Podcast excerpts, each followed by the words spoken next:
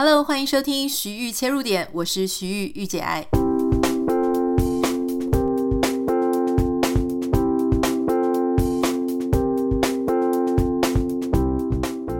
Hello，欢迎你收听今天的节目。今天节目是礼拜一，所以今天我们要讨论一些关于生活的提炼的一些问题哦，还有跟大家的分享。首先呢，我想要跟大家分享一件事情，就是。我觉得这一两个礼拜，我做了一个创举，其实不是什么了不起的事情哦。就是我们家有好几间房间嘛，那我终于买了一个挂在门把上的 “Don't Disturb”，请勿打扰的牌子。为什么我要买这个牌子呢？而且事实上，我要买这个牌子已经想很久了。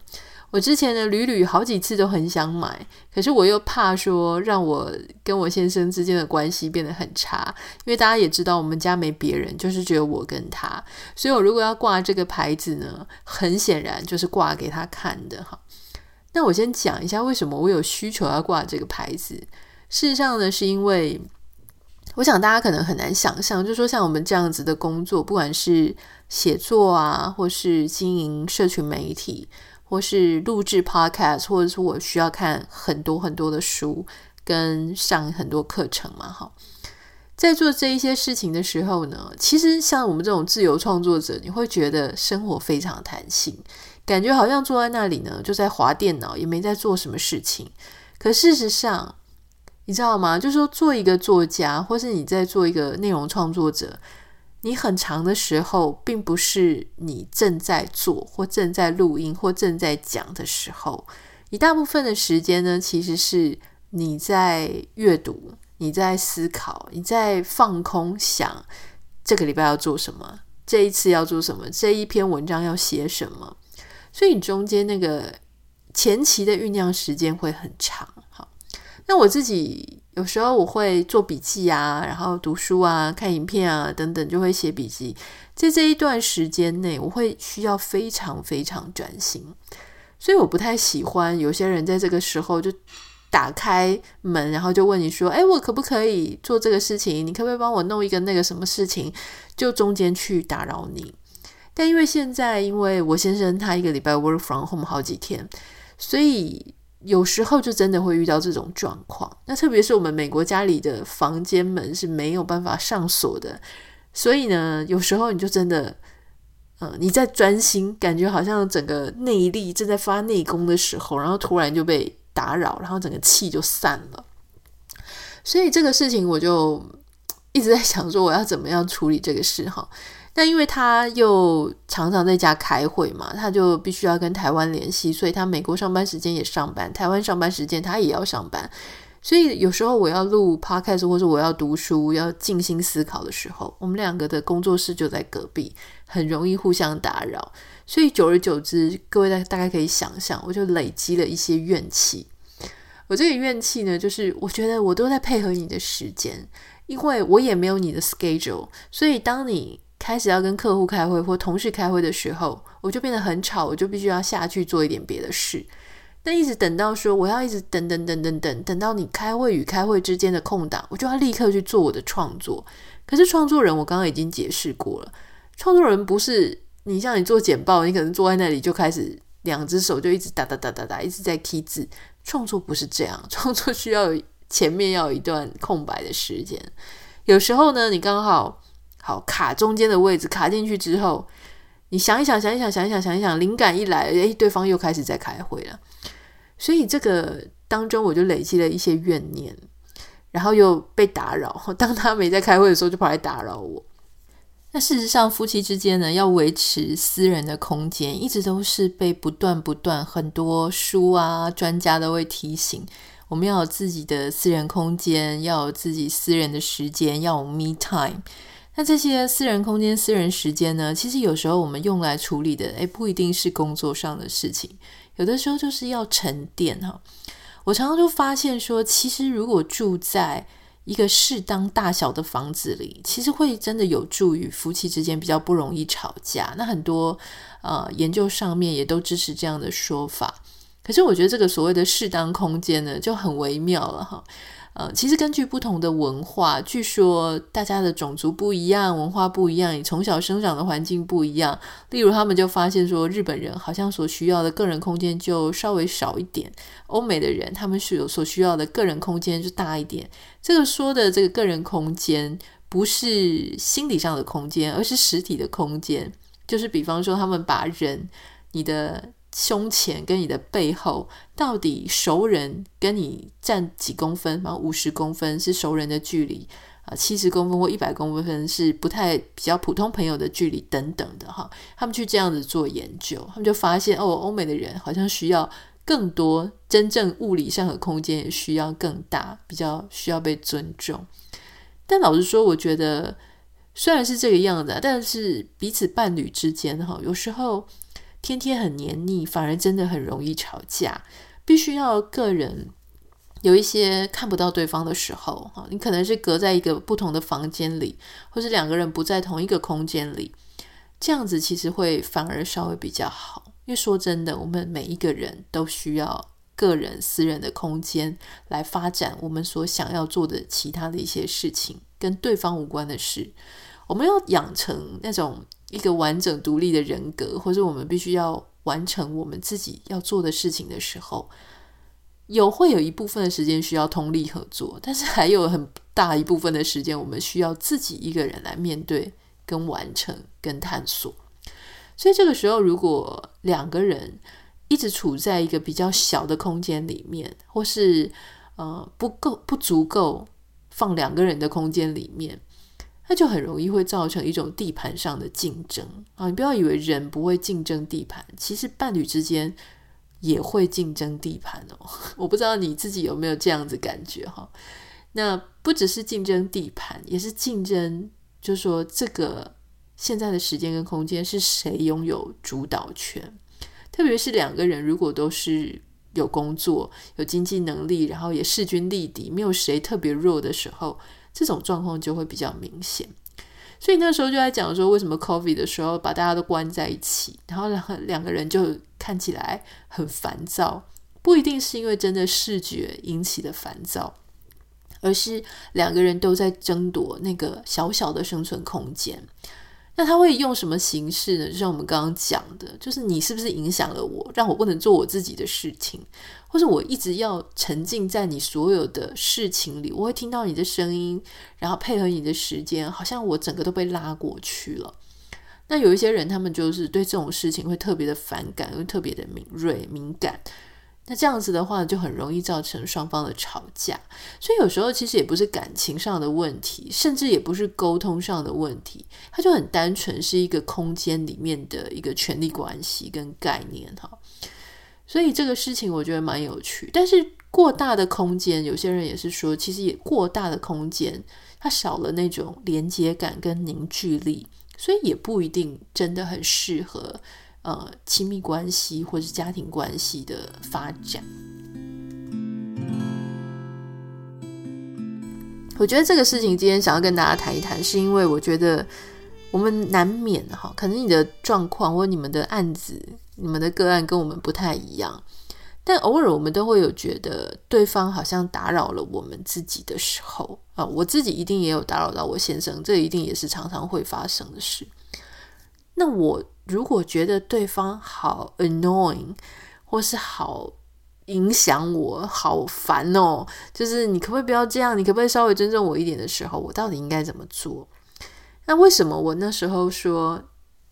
要在门上挂一个 “Don't disturb”，请不要打扰的呃这个牌子？我会思考这么久。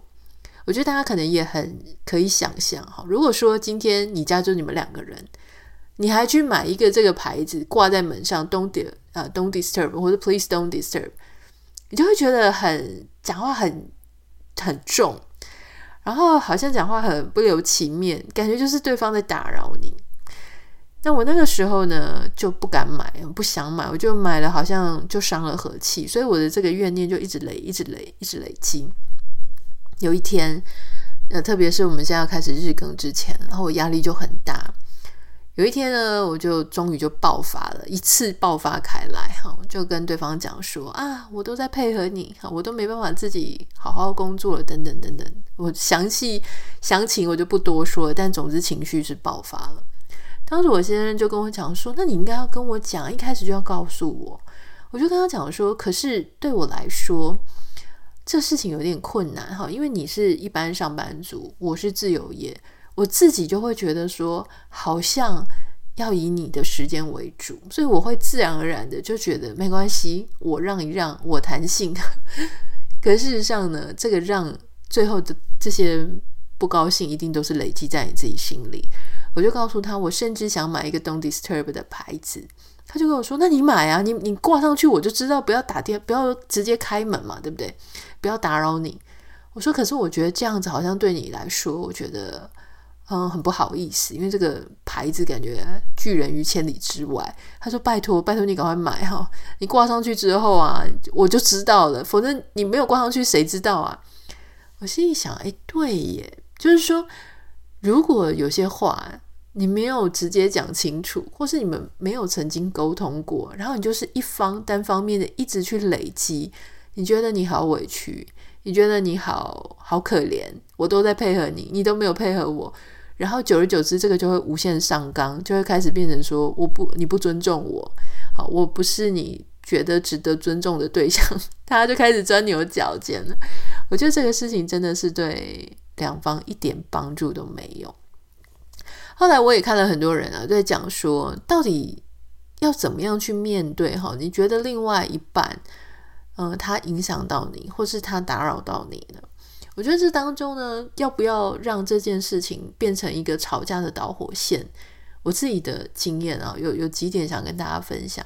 第一个事情呢，就是适当的，就是让对方知道这件事情你有点困扰，你还蛮困扰。虽然你想解决，然后你问对方说：“那你觉得应该怎么解决？”第二个事情是，我觉得我们常常忘记去承认自己的对某些事情的忍受力就是比较小。我觉得有时候啊，哈，就是大家每个人状况不一样。像我就会很勇于承认我自己个性难搞又非常机车，所以我就会跟我先生讲说：“你明明就知道我是一个很难搞的人，然后我各方面要要求很高，标准也比较高，然后忍受力又比较小。”我说：“所以你要知道，你的太太就是这个样子。好，那那这个事情没办法嘛。相对的，我也有我的好的地方，但这个部分呢，就是这个样子。好，我觉得。因为大家我们年纪也都比较大了，所以他也不会期待我说，那你就把你的容忍值放宽一点啊。因为老实说，他也不是一个容忍值很宽的人，所以我们彼此稍微也是可以理解，就是对方有他们的一些死穴嘛，哈，有一些罩门。那我觉得这个东西呢，这样子就 OK，因为你要让对方知道某一些事情，像他就知道我很介意东西不整齐。只要东西不整齐呢，在我眼睛出现，我就真的要崩溃哈。可是我对干不干净，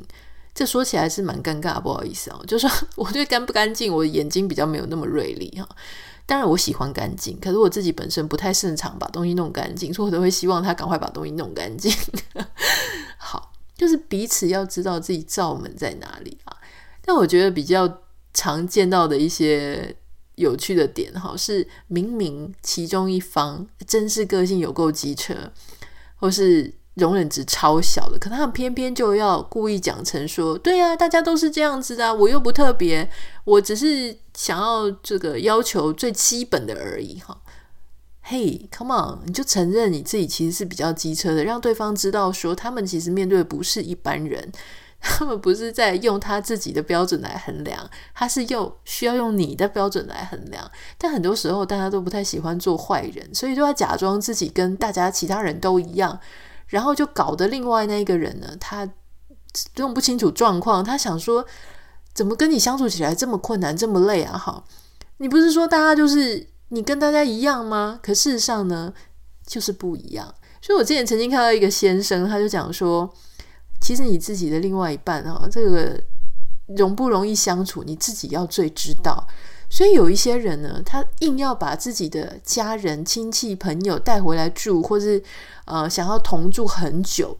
可你明明就知道，你家里的另外一半根本就不是这么好相处，他特别容忍值特别低，你干嘛要自己拿石头砸自己的脚，对不对？像我现在就知道，他知道我其实个性上比较难搞，标准比较多，又社恐、社交恐惧，又内向，又高敏感，巴拉巴拉巴拉，一大堆不好搞的元素的，就是我我其实很欣然接受，你知道吗？因为我觉得那个就是我，而且我觉得这样也挺好的，因为我的生活就安安静静的哈，所以他他知道，所以他比较不会，嗯、就用他的标准来判断我的标准，因为他的标准是只要有人啊，有人要来家里，有人要来住，有什么朋友什么要来打扰，他都很 OK，他都没关系，他比较比较愿意啊。因为我就跟讲过，他很善良，可是他就会记得要尊重我的意见，就是他要知道说我那几天有没有什么安排啊，我有没有什么不能让别人来啊，或者我我有没有会介意的事情啊，所以他就会先问我。好，那我的个性的难搞是，如果你愿意先尊重我，先问我，那大部分就没什么问题。但如果你都没有问我，我就会很生气哈。所以这个就是我觉得伴侣之间要互相懂得体谅对方了哈。然后你也要知道你自己的伴侣到底是什么样子的状况，到底是好搞呢，还是不好搞呢？如果是不好搞呢，你也不要要求他说，你可不可以好搞一点呢、啊？你可不可以就是标准低一点？这件事情很困难，但是我觉得这一定是有解方的，就是你要知道他的妹妹刚刚在哪里。如果他希望的，他期待的就是你可以在做你决定之前，先问问他的意见啊，先告诉他。那像我我自己的另外一半是，他希望我在生气之前，我整个在嗯嗯。压抑我自己的情绪之前，还没有到我的临界点之前，一步一步的告诉他我到底介意什么事情，我我想要请他协助什么，或是请他配合什么，他会希望我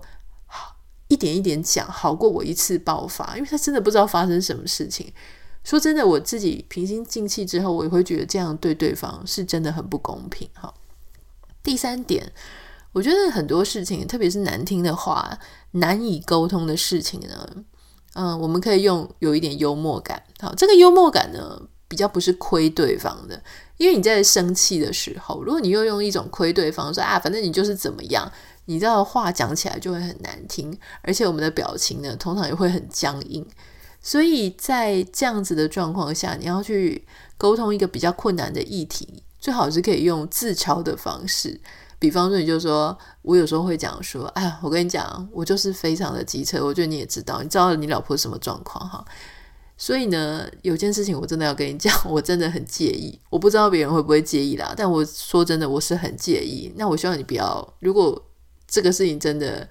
嗯，你觉得很夸张的话，请你包容我哈。我会先这样子给对方一个台阶下，所以他就会比较愿意听得进去，因为你稍微先自嘲了一下。或是稍微就不要那么仗势凌人这样子哈，但有时候也是用幽默的方式带过，或者有时候是撒娇的方式带过。老实说了，我觉得谈恋爱的时候那些撒娇哈，好像都是比较、呃，你会说撒娇就是真心诚意的想要撒娇啊才会撒娇。可事实上，当你运用自如之后，撒娇它其实是一种减少双方互动摩擦的一种很好的沟通方式。所以今天，如果你就算有一点生气，其实是想要跟他谈这些，你觉得你受到影响了啊，你希望他不要再这样子打扰你，可事实上你还是可以使用一种比较软、有一点撒娇的方式去跟他沟通。因为老实说，我觉得我们有时候人不要太老实。我所谓的人不要太老实，是指在沟通的过程当中，有时候你就说我喜欢，我就笑，我就撒娇；我不喜欢的时候，我就臭脸，然后我就讲话硬邦邦的。可事实上，我们要学习反过来，就是你最好是在这个要讲很硬的话的时候，反而是软着讲，这样子比较能够达到你一开始想要的目的。你就希望对方改变嘛，你希望对对方可以听进去嘛，那你要更加的软着讲啊，甚至摸摸对方的头啊，摸摸对方的背啊。跟对方是坐在同样子的，你要你不要坐在他的对立面，你要坐在跟他同一侧，看同样的方向。这样子的时候，也许你还可以握握他的手啊，一边握着手，一边跟他讲，呃，头倚靠在对方的肩膀上，跟他讲一些你希望他可以改变的事情。就是他会有一点搞不清楚状况，说，诶，这个跟，嗯、一开始觉得你好像要剑拔弩张，如果你坐在他对面很凶，然后整个要干架的样子，他就会觉得说有防备心嘛。可是如果你是头倚靠在他的肩膀上，手握着他的手，要跟他讲说，老公，我有件事情其实不是很开心，我很想要跟你讲，可是我又怕讲了之后让我们之间就吵起来，这不是我想要做的哈。然后他就说什么事，就说那不然我拿一杯红酒给你喝，我们再慢慢的聊；不然我再拿一个这个花生给你吃，我们慢慢聊。然后你再开始讲一些这个严肃的话题。我觉得这个会好过，你就是很生气、盛怒之下去跟对方沟通。当然了，我不能说我自己百分之百做得很好，因为有时候真的是忍不住了哈。但是我觉得我们可以试着想，就是。试着练习这种比较好的沟通方式。那所以，我其实今天还是要鼓励大家，如果你有任何觉得想要跟对方说的话啊，就是我们想一些比较好的沟通方式，还是最好能够不要去累积自己的愤怒跟委屈，因为有时候那些愤怒跟委屈累积在自己身上，其实对方根本就不知道你在意这些事情。好，第二个是我们诚实面对自己。第三个，我们选择一个比较软的沟通方式去沟通那些很难沟通的事。如果你有任何想要跟我分享的，欢迎你可以私讯到我的 Instagram 账号 Nita 点 Writer A N I T A 点 W I T E R。当然，也欢迎你可以帮我们在 Apple Podcast 跟这个 Spotify 上面按下五颗星，感谢你。那我们就明天见喽，拜拜。